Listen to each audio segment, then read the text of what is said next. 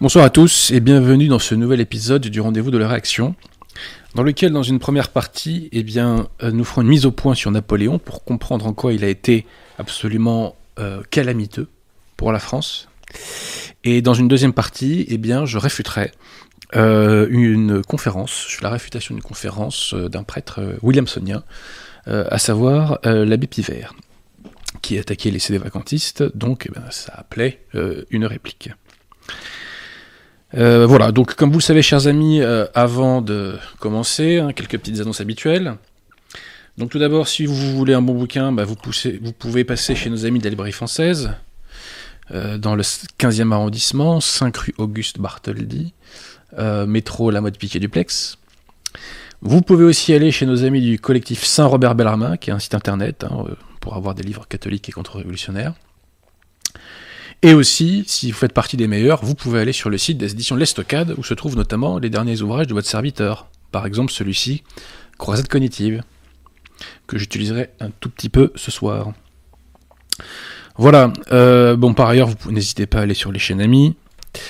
Euh, et puis aussi, comme vous le savez, nous faisons des appels aux dons hein, euh, dans cette émission. Donc appel aux dons pour établir une chapelle dans Nunakum, dans les Deux-Sèvres, lien en description. Appel aux dons pour euh, trois écoles. Donc, école des Trois Saint-Jean en Belgique, euh, école Notre-Dame Auxiliatrice euh, dans la commune de Béton, en Bretagne, et école Saint-Expédite à Guingamp. Voilà. par ailleurs, je crois que l'école Notre-Dame Auxiliatrice recrute, recrute du personnel hein, enseignant. Donc, n'hésitez pas euh, à leur envoyer un petit message si ça vous intéresse. Et ensuite aussi euh, bah, un petit appel au don pour nos amis de l'œuvre de l'étoile, qui est une communauté catholique euh, du sud de la France. voilà, donc comme, comme très souvent, chers amis, eh bien, Pierre Tirement ce soir est à la technique. Et remercions-le parce que sans lui, il n'y aurait pas ces émissions. Je pense que j'oublie rien, Pierre Tirement, a priori? Hein? Alors on va commencer tout de suite, hein, euh, on va rentrer dans le vif du sujet. Alors, euh, vous savez que bon, bah, Napoléon, euh, malheureusement, fait l'actualité, puisque Ridley Scott, qui a fait par ailleurs des bons films, hein, lui a consacré un film, avec le fameux Joaquin Phoenix, qui, joue donc ce, cher Napoléon Bonaparte. Ridley Scott avait fait un très bon film euh, sur l'époque napoléonienne, euh, enfin c'est son premier film d'ailleurs, qui s'appelait Les Duellistes. Je vous invite à le voir. C'est un film euh, sympathique, je dirais. Le dernier, je l'ai pas vu, mais en toute franchise, bon ben, économisez vos sous, quoi. C'est le, conseil que je vous donne. Alors, pour bien comprendre le mal fait par Napoléon, il faut avoir à l'esprit ce qu'est la figure politique du modéré. Qu'est-ce qu'un modéré politiquement en France? C'est quelqu'un qui n'a pas compris que la révolution est une pente savonneuse. C'est une pente savonneuse. Donc plus vous restez dessus, plus vous glissez. Et ça, le modéré ne l'a pas compris. Le modéré pense donc à tort qu'il peut se stabiliser sur cette pente savonneuse. Au milieu de cette pente savonneuse. Il pense qu'il peut euh, arrêter de glisser. Donc le modéré rejette sincèrement et déplore sincèrement les effets de la révolution et du gauchisme, mais en revanche, il refuse de rompre avec les faux principes qui sont le fondement de la révolution et du gauchisme. Historiquement, on retrouve la figure du modéré avec des personnages comme euh, Louis-Philippe, comme Adolphe Thiers ou comme De Gaulle. Et Napoléon a été le premier grand modéré. Aujourd'hui, euh, ce rôle du modéré est incarné par le Rassemblement national ou par exemple par la fraternité Saint-Pédis. On pourrait citer aussi euh, les communautés ecclésiastiques, etc.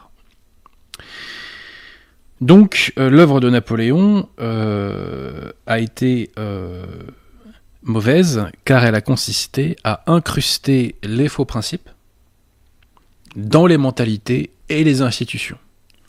Exactement à l'instar de De Gaulle. Et le tout a été fait, parce que le diable est malin, en mélangeant tout cela avec une part de bien, en tout cas de bien apparent. Saint Thomas nous a appris que tout mal contient une part de bien. Donc, mais c'est pas parce qu'il y a une part de bien que le mal doit être validé. Donc vous disais-je, Napoléon a contribué à incruster dans les institutions et dans les mentalités euh, les, faux principes. J'ai vu qu'un un député, euh, je crois qu'il s'appelle Léaumont, Antoine Léaumont, un député de la France Insoumise, euh, est anti-napoléonien, enfin, il a fait des tweets anti-Napoléon parce que celui-ci aurait renversé la République, on voit que l'intéressé n'a rien compris en fait. Puisque Napoléon, c'est le sauveur de la Révolution. Napoléon a incrusté la Révolution dans la France. Et quand on dit Révolution, chers amis, il faut l'entendre au sens de Monseigneur Gaume, c'est-à-dire dans le sens de l'éradication, de la destruction de tout ce qui constitue l'ordre chrétien. Donc ce député de gauche qui, malheureusement, bon, bah, est inculte, ne comprend pas qu'il doit sa position de député d'extrême gauche à Napoléon. Alors il y a deux plans euh, sur lesquels je n'attaquerai pas Napoléon.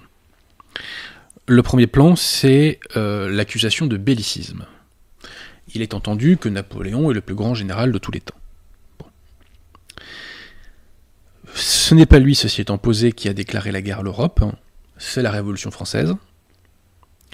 Et par la suite, il a souvent été dans des positions défensives.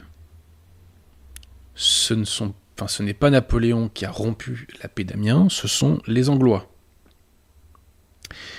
Et euh, de même, euh, Napoléon a été attaqué par le roi de Prusse. J'ai plus la date exacte, je sais plus si c'est 1806, 1807. Mais il a été attaqué. Donc, euh, voilà, les autres États d'Europe partagent la responsabilité des bains de sang qu'il y a eu pendant cette époque. Ensuite, on lui fait le grief d'avoir été un dictateur et d'avoir restauré l'esclavage. Force est de constater qu'à l'époque, il n'y avait pas beaucoup de pays dans le monde euh, où la situation était différente. Hein. Euh, c'est malheureux que Napoléon ait restauré l'esclavage, mais l'esclavage était pratiqué partout dans le monde. Il était autorisé partout dans le monde. Donc à ce moment-là, Napoléon n'était pas pire qu'un autre.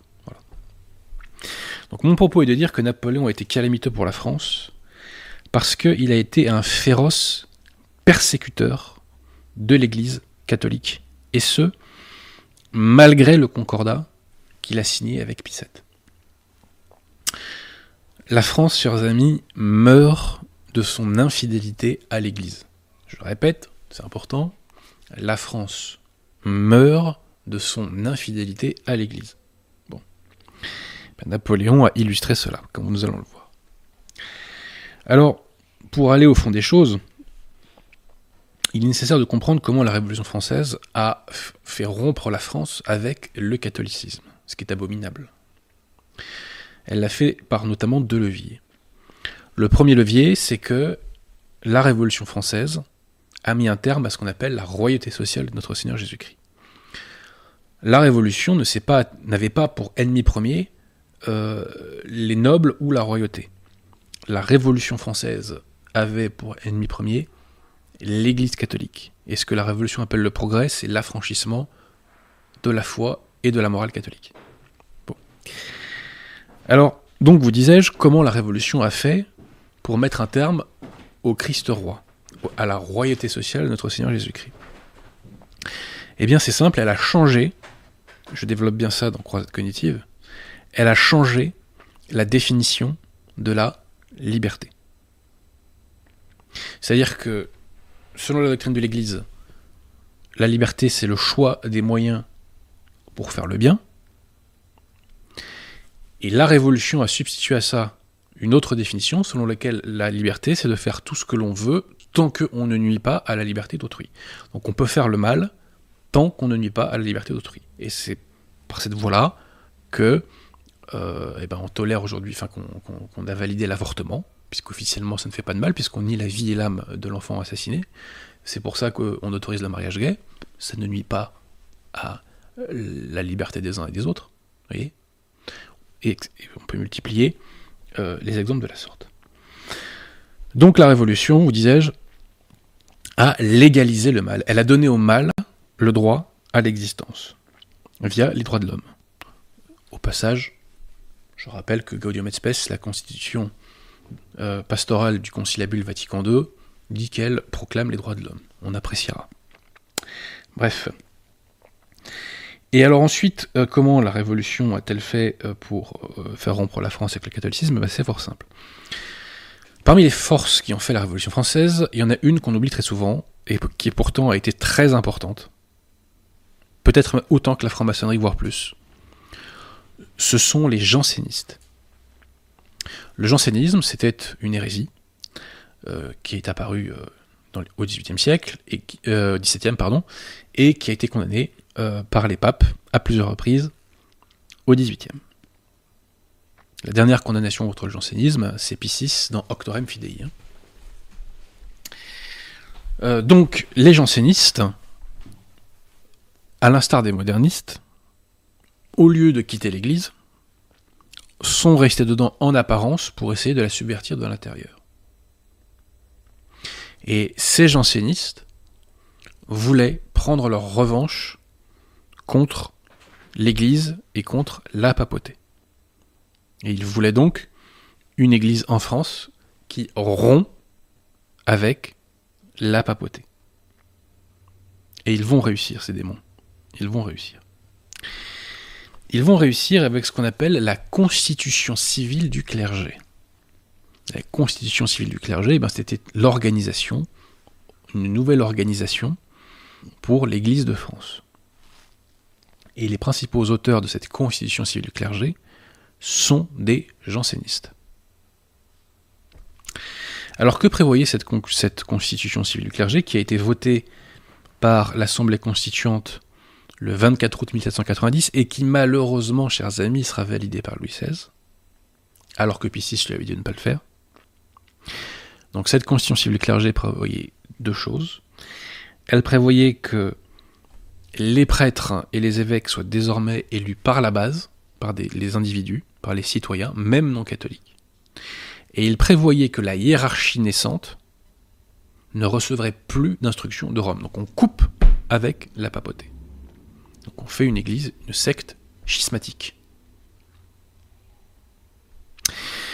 Et le 27 novembre 1790, l'Assemblée constituante va décréter que les clercs ont huit jours pour prêter serment à la constitution civile du clergé. Permettez-moi un petit extrait issu euh, de l'histoire générale de l'Église, alors qui avait commencé donc qui avait été commencé par l'abbé Darras, qui a été poursuivi par l'abbé euh, je crois. Attendez, comment il s'appelle? Excusez-moi que je dise pas de bêtises. Oui, c'est ça, l'abbé Bareil, et qui sera ensuite poursuivi par monseigneur Fèvre. Voilà. Donc, le passage que je vais vous lire a été écrit par monseigneur Fèvre. Donc, monseigneur Fèvre nous rappelle que l'Assemblée constituante a décrété que les évêques avaient donc huit jours pour prêter serment à cette constitution civile du clergé, sinon ils seraient démis de leur fonction. Vous et donc à l'Assemblée nationale, enfin à l'Assemblée constituante, excusez-moi, eh bien, à l'époque, euh, n'oubliez pas, des clercs ont été élus hein, euh, à cette Assemblée constituante, donc il y en a qui sont à gauche, d'autres à droite. On va demander aux clercs un par un de se lever à l'Assemblée et de prêter serment. Les prêtres de gauche se lèvent tous et prêtent serment. Mais quand on va arriver au clair de droite, ça va coincer. Donc monseigneur Saint-Olaire, qui est évêque de Poitiers, prend la parole dans l'assemblée et il dit Messieurs, j'ai 70 ans et j'en ai passé 33 dans l'épiscopat, je ne souillerai pas mes cheveux blancs, par le serment de vos décrets, je ne jurerai pas. Le clergé à sa droite, donc, euh, se lève et applaudit et annonce qu'il est tout entier dans les mêmes sentiments. L'assemblée qui avait vu le roi plier sous ses décrets est étonnée de cette fermeté des prêtres et des évêques. Des groupes se forment dans l'hémicycle de la salle et l'on discute sur le parti à prendre. Les ecclésiastiques, tranquilles et sereins, demandent que l'on continue l'appel nominal. le jureur Grégoire, donc l'abbé Grégoire, le félon, monte à la tribune et pour ébranler la vertu de ses frères, dit que l'Assemblée n'a jamais voulu toucher à la religion, à l'autorité spirituelle, et qu'ainsi, en faisant le serment, on ne s'engage à rien de tout ce qui serait contraire à la foi catholique. Nous demandons, répondent les évêques et les prêtres de la droite, que cette explication soit d'abord convertie en décret. L'Assemblée s'y refuse et ordonne qu'au lieu d'interpellation individuelle, on adresse une sommation générale. Le président dit alors que ceux des ecclésiastiques qui n'ont pas encore prêté leur serment se lèvent et s'avancent pour le prêter. Pas un seul ne s'avance, pas un seul ne se lève, honneur soit au clergé de France. Et sur 70 000 prêtres, 46 000 refuseront de jurer. Donc ça sera ce qu'on appelle les prêtres réfractaires. Et à l'inverse, on aura les prêtres jureurs qui, eux, prêteront serment devant la constitution civile du clergé. Donc, la France, malheureusement, devient officiellement schismatique à ce moment-là. C'est une abomination absolue.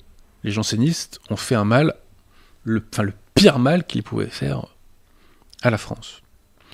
Et le pape Pie VI va interdire rigoureusement aux catholiques d'aller aux messes des prêtres jureurs, alors que c'était des messes Saint Pie V. Alors que ces prêtres jureurs, officiellement, ne professaient pas d'hérésie. Pie VI va interdire d'aller aux messes des prêtres jureurs. Alors me direz-vous, mais il fallait une hiérarchie à cette nouvelle secte janséniste. Une hiérarchie valide pour donner un maximum le change. Pour cela, il fallait un évêque pour sacrer d'autres évêques. Et eh ben on en a trouvé un. Un félon, le renégat Talleyrand, qui était évêque, a sacré des évêques jureurs, et notamment le fameux abbé Grégoire. Les jansénistes euh, n'en restent pas là. Ils veulent toujours une plus grande revanche contre Rome. Et ils vont faire quelque chose de hideux. Eh bien, ils vont euh, faire tuer le pape qui, euh, qui les a condamnés, le pape. Pie VI était à l'époque extrêmement âgé, chers amis il avait plus de 80 ans. Et 80 ans à l'époque, vous imaginez bien que euh, c'est l'équivalent d'un 90 au moins aujourd'hui, euh, voire même davantage. Hein. Et que vont faire les révolutionnaires? Eh ben, Quand ils vont, euh, quand ils vont envahir l'Italie, et notamment les États pontificaux, ils vont enlever le pape et ils vont lui faire faire de grands voyages dans des conditions extrêmement inconfortables qui vont contribuer encore plus à ruiner sa santé. Et au final, Piscis mourra euh, en exil en France, euh, à Valence précisément, je crois. Et dans le directoire qui a fait cela, comme par hasard, il y avait des jansénistes, hein, euh, notamment donc l'avocat janséniste Tréliard, il y avait Merlin de Douai et la Réveillère Le Pot. Donc euh, c'est comme ça que, que Piscis va décéder. Voilà. Et euh, Monseigneur Fèvre a des très belles pages hein, d'ailleurs euh, sur, sur le pape. Donc ça c'est la vengeance des jansénistes. Et il faudra attendre plusieurs mois pour que Pissat puisse se faire élire, parce que le directoire à l'époque a tout fait pour empêcher la tenue d'un conclave. Ces armées étaient les armées du diable, sans aucun doute. Voilà. Donc, quand Napoléon prend le pouvoir, après le 18 Brumaire, le coup d'État du 18 Brumaire, la France est officiellement schismatique. Officiellement. Pissette, bien entendu, euh, n'a qu'un désir, le donc le pape en place, n'a qu'un seul désir, c'est de mettre un terme à cet état de schisme. Napoléon, quant à lui, sait que s'il veut pérenniser son pouvoir, il doit se mettre les catholiques dans la poche. Donc il faut mettre un terme à la constitution civile du clergé. Napoléon n'a pas spécialement de, conviction spirituelle, hein, puisqu'il était à deux doigts de se convertir, dit-on, à l'islam lorsqu'il était en Égypte. Donc Napoléon est pragmatique là-dessus, et ma foi, il est d'accord pour, euh, pour jeter aux orties la constitution civile du clergé. Alors, avec Picette, ils vont signer un concordat. Mais ce concordat est loin d'être un cadeau pour l'Église. Pourquoi? Le concordat, on s'en félicite, mais n'oubliez pas, chers amis, que tout mal comporte une part de bien. Le concordat va réautoriser le libre exercice de la religion catholique.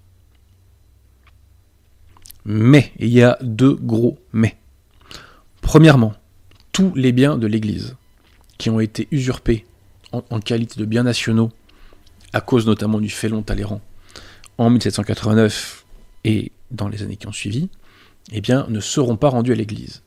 Ce qui représente plusieurs pourcentages du PIB de la France. Ce qui s'est passé en 1789 à ce moment-là, c'est comme si on avait fait un immense transfert de, propriété, d'entreprise. C'est comme si, par exemple, il y a telle start-up qui appartient à, M. Monsieur Dupont, et bien finalement, c'est Pierre de Tirmont qui va racheter pour 50 euros la start-up qui, derrière, va faire beaucoup de profit. Vous voyez? Et c'est comme ça que s'est constituée la bourgeoisie en France. Notamment, c'est en usurpant les biens de l'Église. Donc tous ces biens usurpés, ben, l'Église ne les récupérera pas. Donc c'est du vol.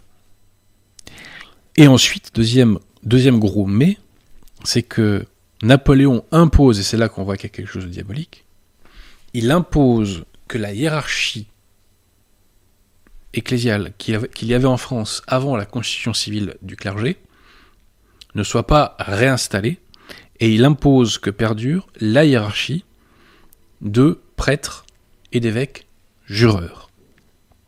Donc les félons. Picette n'a pas d'autre choix que d'accepter. Mais on voit cette volonté de détruire de Napoléon. Et euh, sa perfidie ne s'arrête pas là. Pourquoi? Parce que le concordat est signé avec un représentant de Picette, un cardinal italien dont j'ai oublié le nom, excusez-moi. Mais que fait Napoléon juste après la signature? Une fois que le cardinal est revenu à Rome, il impose unilatéralement deux nouveaux articles au concordat qui s'appellent les, articles organiques et qui bien évidemment déséquilibrent totalement l'accord initialement signé. Donc c'est déjà une façon de flouer l'Église. Donc après avoir validé l'usurpation du vol, enfin, après avoir validé, excusez-moi, l'usurpation tout court, après avoir empêché la restauration d'une authentique enfin d'une hiérarchie, je dirais, de, non-félons, si on peut dire, Napoléon euh, manque à sa parole envers l'Église et impose ces nouveaux articles. On ne sera pas surpris que les relations soient tendues entre Napoléon et Picette. En 1803, Jérôme Bonaparte, qui s'est marié avec une protestante américaine, va vouloir divorcer. Et Napoléon va demander à Picette eh bien, d'annuler ce mariage. Le mariage catholique est indissoluble. Il n'y a pas de constat de nullité de mariage. Donc Picette dit Bah non, désolé, mais je peux rien faire pour vous. Au final, un tribunal diocésain, euh, évidemment, euh, sous l'influence du pouvoir, va annuler ce mariage. Entre guillemets annulé. Hein. Ensuite, comme vous le savez, chers amis, Napoléon va vouloir se faire sacrer en 1804. Et il impose à Picette de venir. Picette accepte euh, de venir euh, au, couronnement de Napoléon, parce qu'il espère qu'en contrepartie, Napoléon euh, concédera des aménagements du Concordat, et notamment qu'il fera sauter quelques articles organiques que, rappelez-vous, il a imposés unilatéralement à l'Église. Le sacre ne va pas se passer comme Napoléon le voulait. Napoléon va se faire soumettre par Picette. Puisque Picette, au final, ne va accepter de participer à la cérémonie que si Napoléon épouse légitimement Joséphine Beauharnais, qu'il n'avait jusqu'alors épousée que civilement, pardon, c'est-à-dire fiscalement. Le mariage civil, c'est le mariage fiscal, vous le savez. Donc Napoléon va se soumettre et il va euh, épouser le matin de la cérémonie euh, Joséphine Beauharnais. Malheureusement, après le sacre, il fallait s'y attendre, parce que l'intéressé n'a aucun problème pour rouler l'Église. Napoléon ne fera aucune concession à Pie. Par la suite, comme vous le savez, pour faire la guerre aux Anglois, Napoléon va se lancer dans la politique du blocus continental, c'est-à-dire qu'il va faire du protectionnisme et il va interdire les pays qu'il a soumis, il va leur interdire de faire du commerce avec l'Angleterre. Pour mener à bien cette politique, il va annexer, euh, il va annexer, euh, enfin il va envahir les États pontificaux et globalement toute l'Italie, et il va annexer en 1809 les États pontificaux. VII va condamner cette usurpation et il va excommunier Napoléon. Euh, Napoléon, pour répliquer, va faire enlever VII par le général Radet et il l'exile dans la ville de Savone. Par la suite, vers 1810, Napoléon va projeter une alliance matrimoniale avec les Habsbourg d'Autriche. Mais petit problème, Napoléon est déjà marié. Alors il va demander au pape de faire annuler son propre mariage et bien entendu, Pie VII va refuser. Que va-t-il se passer? Un conseil diocésain ecclésiastique va annuler le mariage de Bonaparte et de Joséphine Beauharnais. Et Napoléon pourra épouser une fille Habsbourg. On voit que Pie ne cesse de s'opposer à Napoléon. Ensuite, pour comprendre ce qui s'est passé, nous devons remonter plusieurs siècles en arrière. Au XIe et XIIe siècle, les empereurs germaniques, donc du Saint-Empire romain germanique, ont essayé d'usurper le pouvoir de juridiction de l'Église, en tout cas une partie du pouvoir de, juridiction de l'Église, en voulant s'attribuer la faculté de nommer, euh, d'un point de vue canonique, oui, de nommer canoniquement, si je puis dire, les évêques. Donc d'avoir le pouvoir d'institution canonique. Et les papes se sont toujours battus pour ça, pour conserver le pouvoir de nomination des évêques. Donc Saint Grégoire VII, Urbain II, Pascal II et Gélas II ont combattu les différents empereurs allemands. Et ils ont gagné contre eux. Ils n'ont pas cédé cette attribution aux empereurs germaniques. Gardez bien ça à l'esprit. Les empereurs germaniques voulaient obtenir le pouvoir de nomination canonique des évêques. On ne leur a concédé que le pouvoir de nomination administrative. L'Église a conservé le pouvoir d'institution canonique des évêques. Donc gardez bien ça à l'esprit. Et là, on arrive 700 euh, ans plus tard. Et en 1811, le 11 juin 1811, va s'ouvrir à Paris un conciliabule.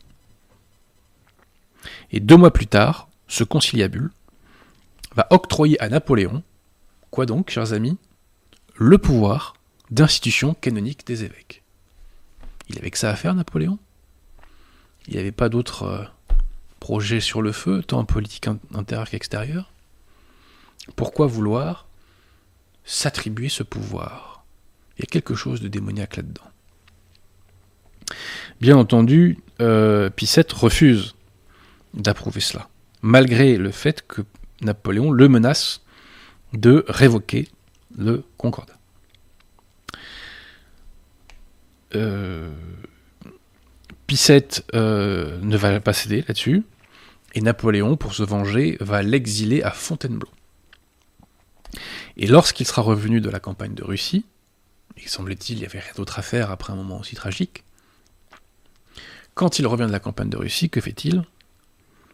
Il refait pression, il repersécute Pissette pour le faire céder, pour lui faire signer un accord par lequel on reconnaît qu'on lui cède le pouvoir d'institution canonique des évêques. Donc Pissette refuse, mais euh, son entourage euh, va le pousser a signé un accord qui est un accord préliminaire, mais qui était un accord qui était appelé à être renégocié, dans lequel se trouvait le pouvoir de, délégation de euh, d'institution de euh, canonique des évêques.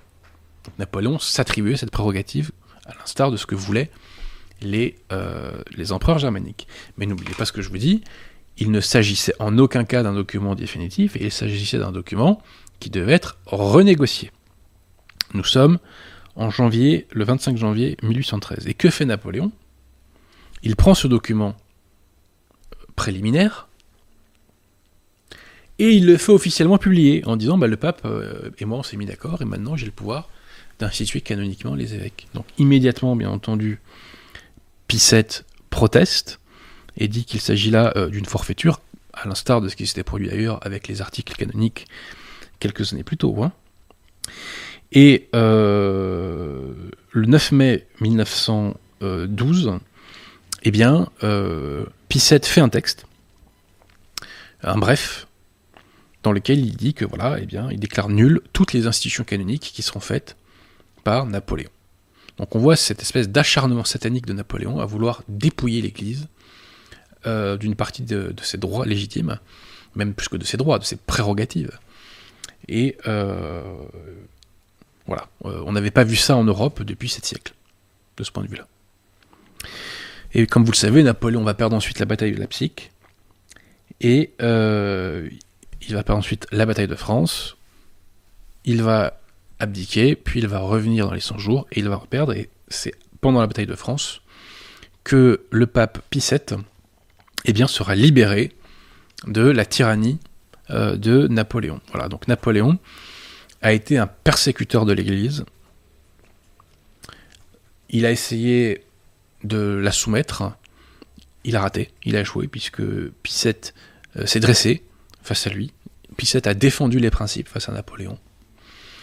Et voilà, donc je vous dis, la, la France meurt de son infidélité à l'Église et Napoléon eh bien, a illustré cette infidélité à l'Église. Il a été un persécuteur de l'Église, il a été un persécuteur de la papauté, et au final, il a perdu. Il a perdu parce que en Russie, l'hiver est tombé trois semaines plus tôt. Et parce que l'hiver a été encore plus rigoureux qu'il l'était habituellement sans que la Providence a poussé Napoléon vers sa fin. Donc l'œuvre de Napoléon a été une calamité pour la France parce que son œuvre a permis de renforcer, en la saupoudrant de paillettes et de biens apparents, elle a euh, donc son œuvre a renforcé ce que j'appelle la légalisation du mal. Et la croisade cognitive, c'est le combat qui vise précisément à détruire cette légalisation du mal, à sortir de la Révolution française pour arriver vers cette résurrection française. Voilà. Donc j'en ai terminé, chers amis, pour cette première partie. On passe à la deuxième partie plus entièrement, qui sera moins longue, et ensuite on passera aux questions. Aux questions intelligentes, hein, bien entendu. Alors, là, je vais maintenant, euh, dans cette deuxième partie, je vais réfuter les propos de l'abbé Pivert d'une conférence récente qu'il a faite. Fin novembre. L'abbé Pivert, donc à la base, est un prêtre de la fraternité Saint-Pédis, et il l'a quitté pour suivre euh, Monseigneur Williamson. Alors, c'est utile de réfuter cette conférence parce que, premièrement, eh bien, ça permet de, voir les hérésies qui sont véhiculées par le lefévrisme, qui est donc lui-même une hérésie, et ça nous permet de comprendre en quoi l'abbé Vigano est utile pour ouvrir les yeux. Alors, citation de l'abbé Pivert. Donc à 6 minutes 50, l'abbé Pivert nous dit que l'Église est en train de recevoir des coups de hache. Il nous dit que ce pape veut la couler. Et il nous dit, alors on va dire que Monseigneur Vigano, à 7 minutes 40, on va dire que Monseigneur Vigano est un CD vacantiste.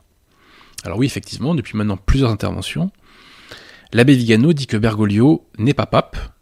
J'ai même découvert que dans un tweet du 10 novembre, euh, l'abbé Vigano parle d'un homme déguisé en pape. Et l'abbé Vigano, depuis maintenant plusieurs années, dénonce la secte conciliaire. Permettez-moi quelques citations.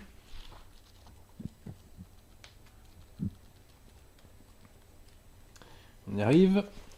Donc, l'abbé Vigano, dans cinq interventions, a parlé de secte conciliaire. Dans deux interventions, il a parlé de secte moderniste. Dans huit interventions, il a parlé de secte bergolienne. Il a évoqué aussi, citation, la secte qui se superpose abusivement à l'Église, la secte qui éclipse le siège de Pierre, la secte des modernistes hérétiques et des dépravés, la secte qui occupe le siège du très bienheureux Pierre, la secte des impostats qui infeste la hiérarchie catholique. Cette phrase-là, bon, moyennement exacte, passons. La secte des hérétiques et des corrompus qui afflige et éclipse la Sainte Église de Dieu. Donc tout ça, c'est un vocabulaire, c'est des vacantistes. Et il n'y avait pas besoin d'attendre que l'abbé Vigano dise que Bergoglio n'est pas pape pour deviner qu'il était des vacantistes. Parce que ces références venaient, toutes de ce qu'on appelle le CD vacantisme, mais qui, le CD vacantisme en réalité, c'est le vrai nom aujourd'hui du catholicisme. Aujourd'hui, on appelle le catholicisme CD vacantisme. Voilà. Euh, quand on dit euh, le CD vacantisme, c'est pas bien, les gens qui disent ça ne se rendent pas compte qu'ils disent que le catholicisme, c'est pas bien en fait, puisque le sédévacantisme, c'est la foi catholique appliquée à la situation actuelle. Rien d'autre. Donc oui, l'abbé Vigano est sédévacantiste. Alors à 8 minutes, l'abbé Pivert nous dit il y a sédévacantisme et sédévacantisme. Il nous dit que Monseigneur Lefebvre a condamné le sédévacantisme, mais il nous dit aussi que Monseigneur Lefebvre s'est interrogé. Et après assise, il a dit Quel est cet homme sur le trône de Pierre? Qui est-il? Voilà. L'abbé Pivert nous dit que Monseigneur Lefebvre n'a jamais répondu à la question, mais il n'est jamais revenu en arrière. Cela veut dire qu'il a trouvé légitime qu'on pose la question. Et cela veut dire que le moment n'était pas venu d'y répondre, parce qu'il avait plus important à faire, à son avis. Et là, écoutez cette phrase qui est mythique. Monseigneur Lefebvre n'allait jamais plus vite que le Saint-Esprit. Donc en fait, effectivement, Monseigneur Lefebvre, semble-t-il, était connecté directement au Saint-Esprit, et, donc il avait un, un, timing, hein, comme on dit dans mon équipe de rugby, un timing parfait avec le Saint-Esprit. Bon, j'oppose quand même à l'abbé Pivert que il est toujours venu de. Enfin, il est toujours bon de, dénoncer euh, un faux pape et une fausse église. Voilà. Le, moment de dénoncer un faux pape et une fausse église est toujours venu par définition. Alors à 10 minutes 40, l'abbé Pivert nous dit Nous finissons par être considérés comme pas sérieux en défendant Mordicus que ce pape soit pape.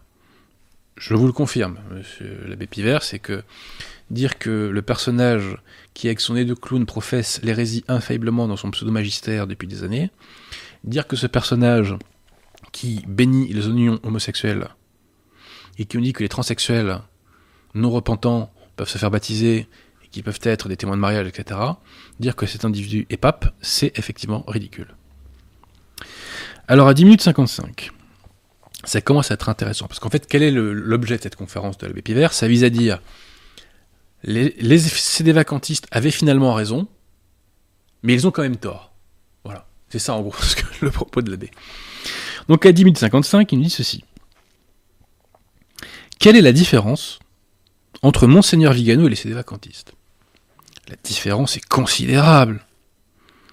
Les CD vacantistes partent, écoutez bien la formule, d'une espèce de loi qu'il faut absolument appliquer à l'Église pour pouvoir conclure que le pape n'est pas pape.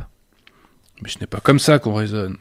Les lois humaines ne peuvent pas répondre à ce genre de questions. Ça tombe bien, monsieur l'abbé Pivert. Ce n'est pas une loi humaine que les sédévacantistes appliquent. Les sédévacantistes partent, non pas, comme vous le dites, d'une espèce de loi. Les sédévacantistes partent du magistère de l'Église qui bénéficient d'une protection surnaturelle. Et il est normal que quand une question doctrinale se pose, on fasse référence au magistère de l'Église. Donc ces vacancistes ont raison de le faire.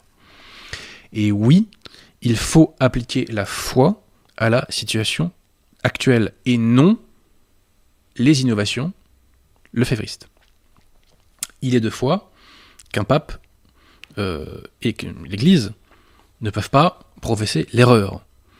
Dès lors, les pseudo-pontifs conciliaires qui professent l'erreur en matière de foi et de mœurs ne sont pas papes et ils sont à la tête d'une secte. C'est comme ça.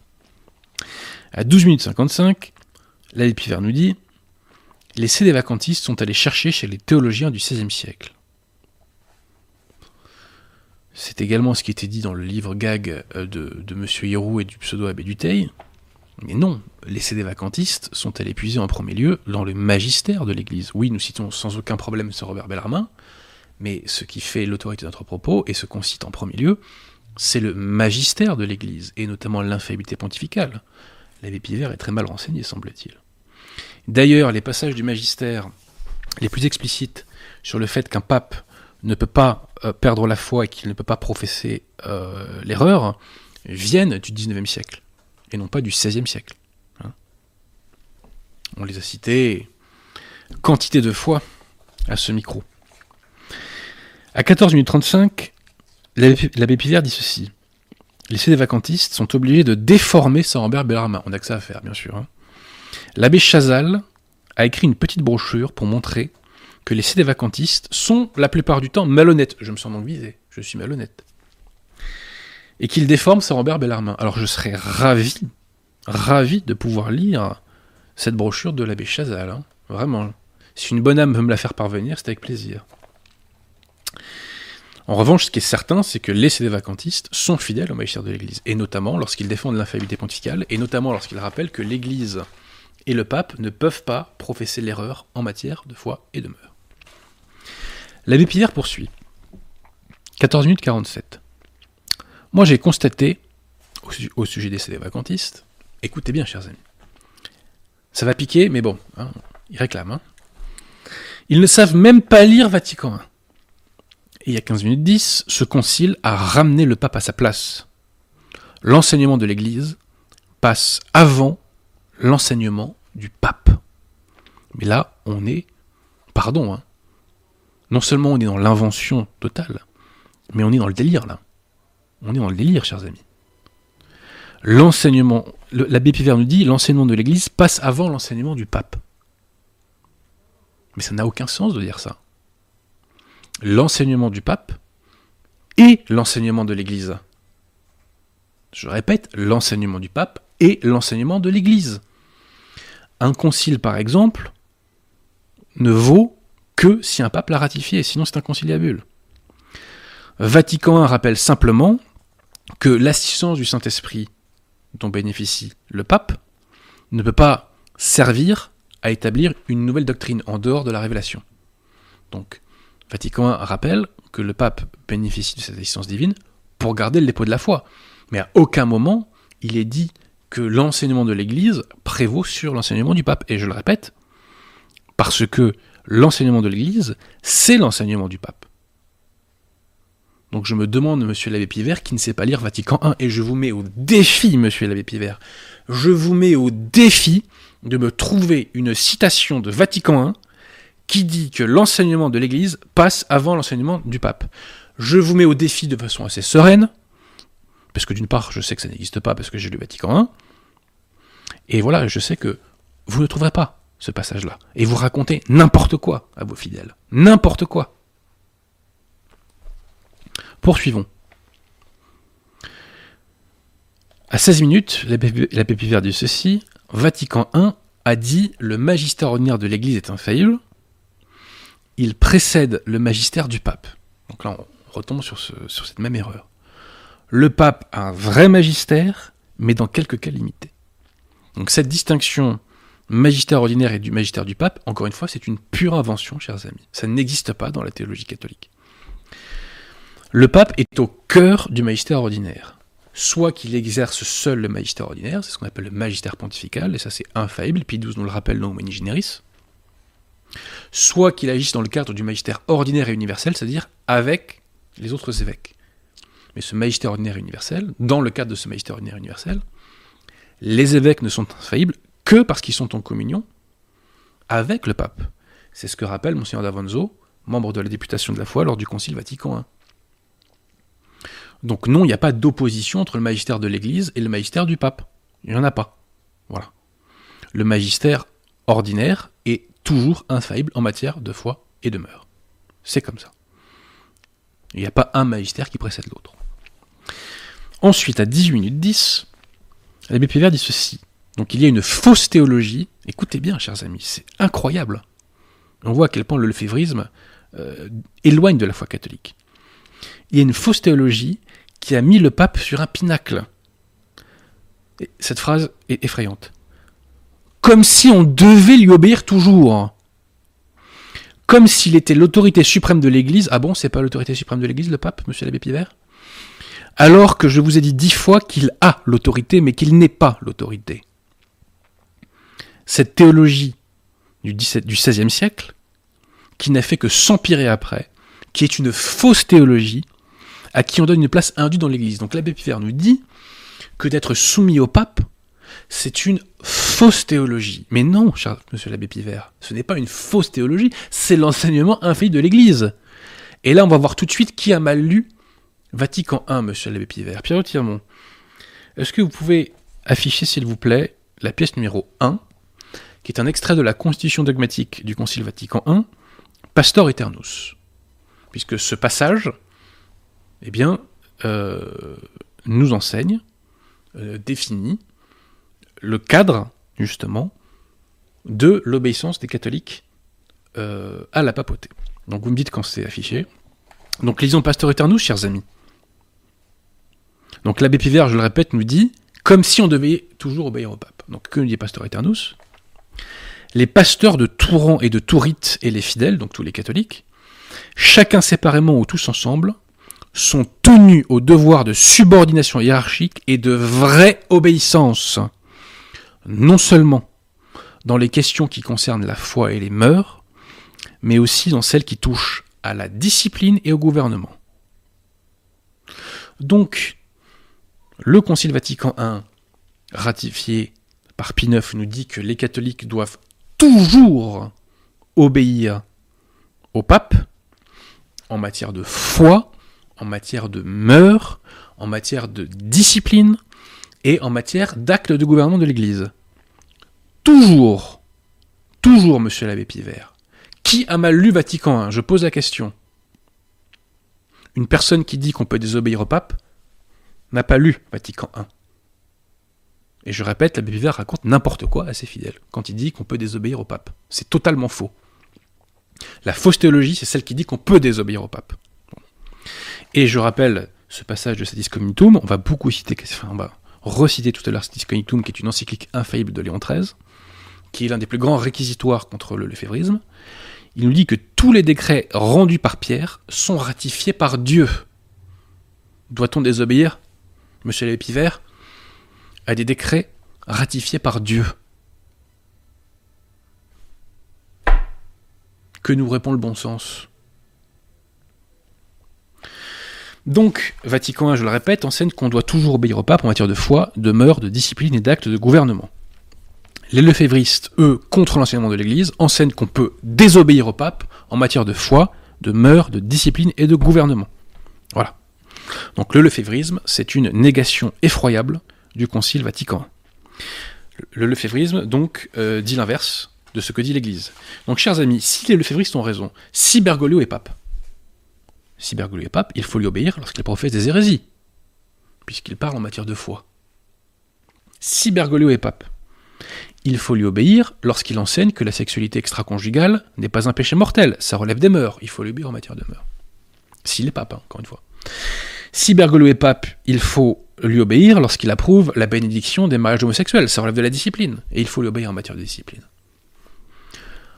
On voit le non-sens absolu, chers amis, absolu, qu'est le lefévrisme. Et poursuivons. À 23 014, l'abbé Pivert nous dit Notre Seigneur ne dit pas Sur toi je bâtirai mon église. Euh, il nous dit que le rocher euh, de l'église, c'est la foi et non pas donc le pape. À 24 28, l'abbé Pivert nous dit si le, écoutez bien ça, c'est effrayant, c'est effrayant. Je n'exagère pas. Si le pape était le fondement de l'église, ça ne fait pas une église solide, ça. Et à 24 46, il dit Le pape n'est pas le rocher de la foi. Le pape n'est pas le rocher de la foi. Et je répète, l'abbé Pivert a dit Si le pape était le fondement de l'église, ça ne fait pas une église solide, ça. Ah bon, monsieur l'abbé Pivert vous dites que le pape n'est pas le fondement de l'Église. Eh bien, l'Église enseigne mot pour mot, infailliblement, le contraire. Mon cher Pierre Tiron, est-ce que vous pouvez afficher, s'il vous plaît, la pièce numéro 2, qui est euh, l'encyclique de Léon XIII, Satis Cognitum Vu que je l'ai imprimé, je ne l'ai pas. Alors, Sur on- ordinateur. que nous dit Léon XIII, mot pour mot, mot pour mot, dans Satis Cognitum Il nous dit, au sujet de Pierre, c'est celui que le Christ avait désigné comme le fondement de l'Église. Celui qu'il avait désigné comme le fondement de l'Église. Et non seulement il le dit, enfin il le dit pas seulement une fois, monsieur l'abbé Pivert, il le dit trois fois. Trois fois dans cette encyclique, Léon XIII dit que Pierre et le pape et les papes sont le fondement de l'Église, et vous, vous nous dites, si le pape était le fondement de l'Église, ça ne fait pas une Église solide ça. Mais quel respect avez-vous pour l'Église catholique, monsieur Lépivert Pour vous, l'Église catholique est faillible. Un peu plus haut d'ailleurs dans Stis Cognitum, euh, Léon XIII dit que dans l'exercice de ses fonctions, donc sa foi ne peut pas défaillir. La foi de Pierre, la foi du pape ne peut pas défaillir. Donc je répète, l'abbé Pivert nous dit, le pape n'est pas le fondement de l'Église, Léon XIII, mot pour mot, dans Satis Cognitum, dit que le pape est le fondement de l'Église, et trois fois il emploie cette formule. Trois fois Léon XIII emploie la formule de fondement de l'Église. L'abbé Pivert nous dit que le pape n'est pas le rocher de la foi, bah c'est drôle, parce que Léon XIII, dans son encyclique Satis Cognitum, nous dit que le pape est, citation, la colonne de la foi. La colonne de la foi. Voilà. Donc là, on voit que le lefévrisme est une hérésie qui s'inscrit en faux contre l'enseignement de l'Église, contre l'enseignement infaillible de l'Église. L'abbé Pivert nous dit que l'abbé Vigano libère les conciliaires d'une fausse théologie de l'obéissance. C'est archi faux, monsieur l'abbé, monsieur Pivert, c'est archi faux. L'abbé Vigano dit bien au contraire que Bergoglio n'est pas pape et qu'il est impossible qu'un pape puisse agir de la sorte. Donc l'abbé Vigano rappelle les prérogatives de la papauté que vous niez. C'est vous qui êtes en contradiction avec le propos de l'abbé Vigano. C'est vous. En outre, la seule possibilité pour désobéir à quelqu'un qui en apparence est pape nous est révélée dans la bulle de Paul IV, cum ex apostolus, c'est de dire que l'intéressé est un hérétique. Si le pape est un pape légitimement élu, s'il est pape, on doit lui obéir en matière de foi, en matière de mœurs, en matière de discipline, en matière d'actes de gouvernement. Si l'intéressé est un faux pape, ce que sont les pontifes conciliaires depuis Jean 23, là, on a le droit de désobéir. Et en fait, on n'est pas dans la désobéissance à proprement parler. On est dans le combat contre une secte, en l'occurrence une secte moderniste. Voilà. Donc il me fallait répondre à l'abbé Pivert, puisqu'il s'est attaqué au CD vacantiste. Donc quand on s'attaque au CD vacantiste, il y a réplique. C'est pas compliqué en fait. hein. Il y. Et c'est bien parce que ça nous permet de faire des rappels en matière doctrinale, et ça nous permet de voir que le lefévrisme n'est pas catholique. C'est une hérésie. Donc si vous voulez être dans l'église catholique, chers amis, n'allez pas dans les chapelles lefévristes, parce qu'elles ne professent pas la foi catholique, je vous l'ai démontré. Tout simplement. Merci, chers amis. Pierre Tirmont, est-ce qu'il y a des questions? Intelligentes, hein, sinon il n'y a pas de questions. hein. Nous remercions déjà François qui nous fait un don, je crois, je regarde, de 5 euros. Il nous dit merci pour votre travail. Il n'y a pas de quoi. Alors, euh, je n'ai pas noté de questions, les gens ont beaucoup débattu. Euh, Écoutez, s'il n'y a pas de questions, on va pas faire de zèle. hein. un coup de molette pour remonter, mais Un dernier coup de molette, mais pas plus. un dernier coup de molette. Mais ils se posent des questions entre eux, en fait, Adrien. Bah, tant mieux, ça me fait moins de travail. Euh, moi, ça me déplaît pas. hein. C'est. Oui, est-ce que tu aurais un mot Il n'y a pas de rapport direct pour le centenaire de la mort de Maurice Parès. Bon, euh, non, j'ai rien que de très banal à dire. Bah, Barès a fait des bons bouquins, notamment euh, la trilogie du roman d'énergie nationale. Voilà, donc je vous invite à aller lire ces bouquins-là. L'œuvre de Barès est inégale. Il a fait aussi des livres beaucoup plus dispensables. Mais ces trois livres-là sont de très bonne facture. Bon, bah, on va s'arrêter là, Tirmont, s'il n'y a pas de questions. Euh, chers amis, n'hésitez pas, pour Noël, à aller faire un petit tour sur le site des éditions Les Stockades. Il y a de plus en plus de munitions dessus d'ailleurs. On va je l'espère, dans les mois à venir, rééditer mes anciens ouvrages, La France divisée contre elle-même, La gauche d'une maladie mentale, L'affaire Dreyfus. En attendant, vous avez Croisette cognitive, vous avez le Dreyfus tome 3, vous avez Parole de Pape. Voilà, donc petit à petit, nous garnissons, nous garnissons euh, le site des éditions L'Estocade. Voilà. Merci Pierre Tirmont, merci à vous tous, et puis bah écoutez, je pense qu'on se retrouvera euh, l'année prochaine. Bonne fête à tous.